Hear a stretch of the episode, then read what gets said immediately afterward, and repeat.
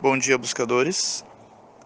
Eu vou iniciar os comentários sobre o quinto capítulo da obra Chave para a Teosofia, a primeira parte dele, que começa na página 63 e vai até a página 67.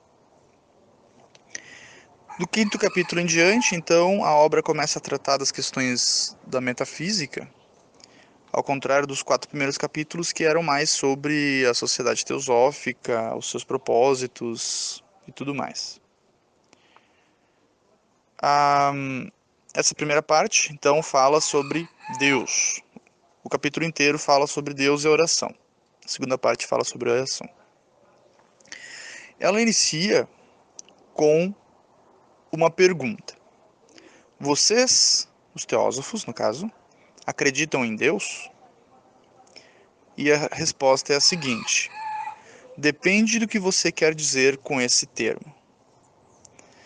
Eu não vou ler muitos trechos desse capítulo, porque eu acho, inclusive, que ele está muito bem escrito, e eu até tive uma certa dificuldade em organizar os comentários que eu ia fazer complementares, porque ele quase dispensa comentários de tão bem escrito que ele está. Então, recomendo a leitura, quem ainda não realizou. Mas eu consegui separar algumas analogias. Eu também busquei socorro em algumas cartas das obras Cartas para os Mahatmas. Quem quiser consultar, uh, volume, uh, Cartas dos Mahatmas para a Pessinet, pode ser adquirido a obra na editora Teosófica, editorateosófica.com.br. No volume 1, então, carta 30 e 43, e no volume 2, carta 88 e separei algumas analogias e alguns comentários. Qual é o problema de falar sobre esse assunto? Porque, como a própria Blavatsky descreve nesse capítulo, Deus é o incognoscível, né? aquilo que nós não estamos aptos a compreender. E porque o finito, que é a nossa mente, não pode contemplar o infinito. A nossa mente, basicamente, é um, um, reservatório da nossa memória, um reservatório e um processamento da nossa memória. É um processo limitado de tentativa de compreensão da realidade. Nós não gostamos de pensar dessa maneira. Nós gostamos de pensar que somos capazes de compreender tudo e que a nossa mente é capaz de contemplar toda a existência. Mas isso não é verdade. Isso é só a nossa prepotência falando. Então, quando a gente fala em Deus, e logo nos vêm as interpretações religiosas, nós logo associamos a inúmeras interpretações incorretas, não teria como ser diferente, sobre esse conceito. Deus, na verdade, é só uma palavra, né, que a literatura teosófica utiliza, porque não tem como escapar, né, tem que falar sobre, mas existem outros termos que talvez sejam mais apropriados para aquilo que poderia se interpretar como Deus no conceito teosófico. Segundo Mahatma Kutumi, na carta 88, ele deixa bem claro que o que nós o que eles conhecem, eles os Mahatmas conhecem e nós teósofos acreditamos na palavra dele no geral, é a vida una. Essa vida una, diz ele, pode ser chamada e comparada com o conceito de Deus, embora não seria totalmente correto. Por quê? Porque o Deus da teologia, ele é um criado à imagem e semelhança do próprio ser humano. Ele é um Deus, ele é um ser extracósmico, antropomórfico, ou seja, imaginado ele é um exagero do próprio ser humano, ele é um super ser humano. Nós criamos a divindade a partir da nossa visão de mundo e nós nos identificamos como um ser pensante e poderoso e tudo mais, e nós imaginamos que então Deus deve ser algo parecido conosco, mas só que mais poderoso, maior e mais atuante no mundo do que nós. Imagina, nós nos vemos na nossa ilusão de separatividade, nos vemos separados da natureza e imaginamos ele também separado da natureza. Então, o Criador e sua criação. como duas coisas separadas, como um ser que está julgando, pensando e atuando ativamente, interferindo na vida humana, como se fosse um super ser humano invisível. Não deixa de ser, de certa maneira, um amigo imaginário. Um, o porquê o problema desse conceito? Então, há, ao meu ver, um paradoxo na teologia. Porque, ao mesmo tempo, a teologia diz que esse ser seria onipresente, onipotente e onisciente.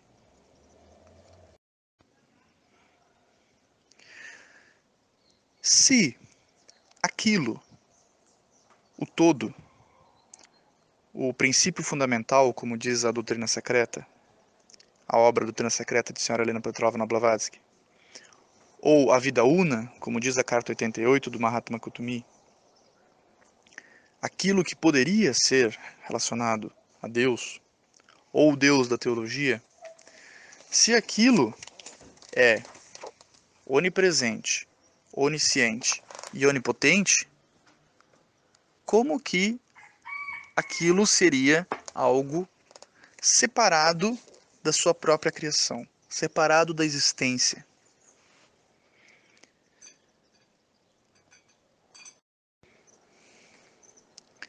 Se está separado da própria existência, então significa que não é onipresente, não está em tudo, não é tudo. Isso seria uma contradição, é um paradoxo. É, não é possível de ser resolvido com o conceito da teologia sobre Deus. Porque nós estamos imaginando Deus de uma maneira embasados em nossa própria existência, embasados na limitação de nossa existência. Nós somos um fragmento da existência. Ou uma centelha divina, ou uma expressão divina. E nós estamos imaginando o tudo como nós, mas se o todo é tudo, ele não é como nós. Nós não podemos fazer uma analogia com a nossa finitude para compreender o infinito. Vejam que nós temos um problema nas mãos, porque é muito difícil com a nossa matéria mental compreender esse conceito, principalmente para os ocidentais acostumados com o conceito bíblico. Então, voltando. Se é onipresente, simplesmente é tudo é todas as coisas. Como algumas outras tradições o descrevem. Algumas outras tradições que eu digo que fogem do tronco judaico-cristão e trazem um conceito mais neutro daquilo. Aquilo, sendo tudo, não toma partido. Aquilo não se importa com que religião a gente pratica porque todas as religiões são criadas pelo pensamento humano, pelo ser humano. E, de certa maneira, não deixam de ser, são importantes até uma etapa de nossa evolução. Segundo os mestres, é como são como as linhas do caderno de caligrafia, necessárias até que a gente aprenda a escrever, depois deixam de ser necessárias, porque não deixam de ser uma maneira de segregação, de separar as pessoas. Eu sou dessa religião, você é daquela religião. A ética religiosa tem a sua importância. Muitas práticas religiosas também têm a sua utilidade para tentar realizar essa comunhão com o todo. Mas elas não deixam de, em muitos níveis, nível social, nível cultural, nível emocional, nos dividir. E nos dividindo, ela está indo contra as leis da natureza porque as leis da natureza são uma expressão divina por si só. Como que nós podemos imaginar que o Criador, se quisermos chamar assim, seja algo que não tem relação com a natureza? No mundo, todos somos semelhantes ou iguais Todos nós nascemos, temos que nos alimentar, Estamos sujeitos a doenças, a acidentes, independente de quem é dessa religião, ou é daquela, ou é desse país, ou é daquele, ou é dessa classe econômica. Independente de tudo isso, nós estamos sujeitos às mesmas leis. Isso é real. E não a nossa fantasia de se imaginar diferente dos outros. Imaginar que eu sou o povo escolhido e aquele não é. Que se eu acredito nisso, eu vou ser salvo e aquele não vai. Não é assim que a natureza se apresenta. Todos morremos iguais, independente do que acreditamos ou deixamos de acreditar. Isso não é o mais importante. Inclusive, na carta 88, o mestre Kutumi deixa claro que ele só conseguiu se comunicar com o Sinet e o Hume por causa da descrença deles. Porque como eles não tinham crença nenhuma, eles não, não haviam obstáculos para essa comunicação. Porque quando nós partimos da identificação com uma crença específica, nós temos certezas. E essas certezas nos impedem da busca pura e simples. Porque na busca pura e simples, nós iremos encontrar evidências que contrariam nossas certezas. Mas se eu estou preocupado na afirmação da minha crença, mais do que na busca da verdade, por isso o lema da sociedade teosófica, não há religião superior à verdade, na verdade, não há nada superior à verdade, poderia ser interpretado de diversas maneiras. Geralmente se faz associação à religião, devido justamente a esse fator. De que geralmente o religioso comete essa autossabotagem na compreensão da realidade, onde ele já parte de um pressuposto, onde ele manipula as informações não tentando compreender pura e simplesmente, através da observação, reflexão e meditação, mas tentando afirmar algo que ele já considera como verdadeiro e que geralmente ele considera como inquestionável e que geralmente ele quer impor aos outros. Então notem o tamanho da nossa complicação. Eu vou voltar àquela analogia que eu fiz no outro áudio sobre o sol. Eu acho que nessa prática de observação da natureza, sendo a natureza a própria expressão divina, como eu disse no outro áudio, o que nós temos mais próximos de entender a divindade é o próprio Sol. O Sol, fisicamente falando, é o nosso Deus, não do universo, mas do nosso sistema planetário, do nosso sistema solar. O Sol é a nossa origem, é a origem do planeta. O Sol mantém a nossa órbita. É o dragão oriental que segura o planeta Terra na sua pata dianteira. Ou seja, ele mantém a nossa órbita. Nós vivemos em uma nave espacial flutuando no espaço. O Sol nos mantém, nos protege, é o nosso guardião, é o dragão oriental. E cuspindo seu fogo, ele emana a sua luz, provendo toda a vida. O Sol é uma boa maneira da gente entender o princípio da vida una. O Sol é onipresente. Os raios solares atravessam toda a matéria do planeta Terra. Isso já é cientificamente comprovado. Então ele é onipresente. O sol, quando nasce todas as manhãs, ele não pergunta que religião é cada pessoa, o que ela acredita, se ela foi boa ou se ela foi má. Ele simplesmente provê a sua graça igualmente para todos, sem julgamento, sem exigências, sem necessidade de oração, de construção de templos, de sacerdotes, de hierarquias. Ninguém fala em nome do sol. Ele fala por si mesmo, da maneira dele, se expressando igualmente para todos. Esse é um bom conceito de entender a vida una. E quando falamos em vida una, falamos em vida unificada, conectada. Se o Sol, nesse momento, parasse de brilhar, todos, toda a vida do planeta cessaria em questão de tempo. Talvez minutos, talvez horas. Isso é a vida una. Ela está conectada. Não é algo desconectado. Não é algo à parte da sua criação, é algo que faz parte. toda a nossa alimentação provém da energia solar, ou prana dos indianos, da literatura védica.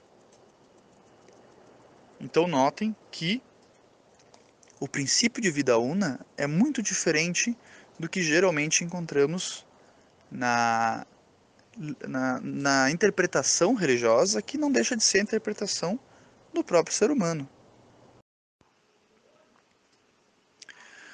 O meu filme favorito de todos os tempos é As Brumas de Avalon. Tem um trecho desse filme que a Dama do Lago descreve para Morgana sobre a deusa.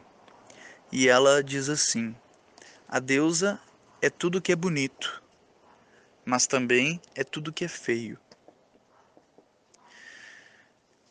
Nós classificamos a existência como bem e mal, bom e ruim, de acordo com o funcionamento das nossas emoções, do nosso corpo astral. Aquilo que é agradável para nós, nós julgamos como bom. Aquilo que é desagradável, nós julgamos como mal. A natureza é neutra. A natureza gera vida, assim como depois toma ela de volta. Mas não a destrói, porque ele a transforma. É uma, é uma eterna transformação. Sabemos que a, a matéria ela é indestrutível. E nós aprendemos isso na escola. Na natureza, nada se cria e nada se destrói, tudo se transforma. Se ela é indestrutível, ela é eterna. Então aí nós começamos a compreender o conceito de eternidade. Não teve início e não vai ter fim. Nós pensamos no conceito de criação porque a nossa mente ocidental está acostumada em pensar em início e fim. Um oriental, e tem um documentário que eu sempre recomendo, que é o Oriente e o Ocidente, está em duas partes, tem no YouTube. A mente do oriental, ele não consegue distinguir quando começa a vida da flor e quando termina. Ele não entende esse conceito de início e fim, porque ele é irreal. Porque para o oriental, quando começa a vida da flor? Quando gera a semente? Quando a semente é colocada no solo? Quando a semente brota? Quando ela germina? Quando ela morre, ela continua vida, viva, porque o material em decomposição vai dar vida a outras, vai adubar o solo. Então, existe só o ciclo. É que nós estamos com a nossa mente acostumados a pensar numa linha cronológica, numa condução linear e não no ciclo. Nós olhamos para o símbolo do infinito e nós não entendemos que é simplesmente o ciclo. Então, quando surgiu tudo? Não surgiu, sempre existiu. Ah, mas o Big Bang. Sim, o Big Bang foi uma expansão. Toda a matéria já estava lá. Toda a matéria estava ali, comprimida como uma mola. Depois se expandiu. Ah, é o, os dias e noites de Brahma. Então ele expande e depois ele contrai. Nós temos no universo, é possível observar as molas comprimindo a matéria, que são os buracos negros. Nada mais é do que um ponto de, de gravidade incomensurável que atrai tudo que está ao seu, redor, ao seu redor. É a mola comprimindo. Enquanto que o resto do universo é a mola se expandindo. Então é possível de observar isso. E mesmo assim, nossa mente foi ocidental, foi acostumada a pensar em início e fim. Nós não conseguimos ver ciclos. Mas voltando ao meu exemplo de, da, da deusa, do paganismo ser tudo que é bonito, tudo que é feio, o mesmo vale para aquilo que pode ser chamado de Deus, caso alguém prefira esse termo, embora talvez não seja o mais apropriado, para não confundir com o Deus da teologia, que não, um conceito totalmente diferente. Aquilo é tudo. Se ele é onipresente, ele é tudo. Ele é tudo o que chamamos de bom e tudo o que chamamos de ruim. Então, aquelas frases que nós usamos de a pessoa com Deus, a pessoa sem Deus, não existe. Porque não, não tem como estar fora daquilo que é tudo. Ou vai com Deus, fica com Deus, são expressões que usamos sem qualquer sentido. Pouco importa se eu acredito ou se eu não acredito. O sol não pergunta para a gente acreditar nele ou não. Eu posso não acreditar no sol e ele continua lá brilhando, e ele continua provendo, ele continua sendo a fonte, a única fonte da minha vida e eu estou extremamente conectado a ele. Se ele cessar a sua existência, a nossa existência material, física, que cessa. Embora a matéria não é destruída, ela é transformada. Todos somos filhos das estrelas. Todos os elementos que compõem a nossa existência foram criados em uma estrela em supernova. Mas, voltando a esse conceito. Então, onipresença significa ser tudo. E é a própria vida a expressão divina por si só. Então, nada é bom e nada é ruim. Tudo é a experiência nos conduzindo para essa esse grau de consciência unificado ou fundido com o todo. A literatura teosófica nos afirma que tudo está vivo e tudo está consciente. Claro que quando falamos em consciência, não estamos falando exatamente do pensamento humano, do pensamento racional como entendemos. Em nossa prepotência, acreditamos que isso seja o único nível de consciência possível. Mas tudo está vivo e tudo está consciente, tudo tem memória. Quando falamos que aquilo, ou Deus, é onisciente, não é porque ele é uma consciência maior que a nossa. Isso não seria onisciência, isso seria só uma consciência expandida. Onisciência quer dizer a soma de todas as consciências. É a consciência una que abrange todas as outras. Ou seja, a minha consciência e a tua consciência são a consciência do todo. É a mesma consciência. São fragmentos da mesma consciência.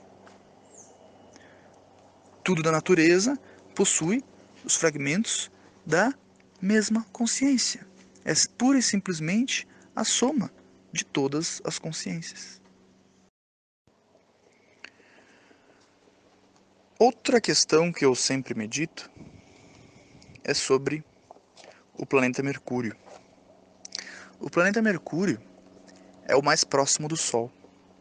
Para muitos, mitologicamente falando, simbolicamente falando, ele é a porta de entrada do ser humano na espiritualidade. E qual é a representação mitológica mais comum? Mercúrio é o mais humano dos deuses, o mensageiro dos deuses, ou Hermes.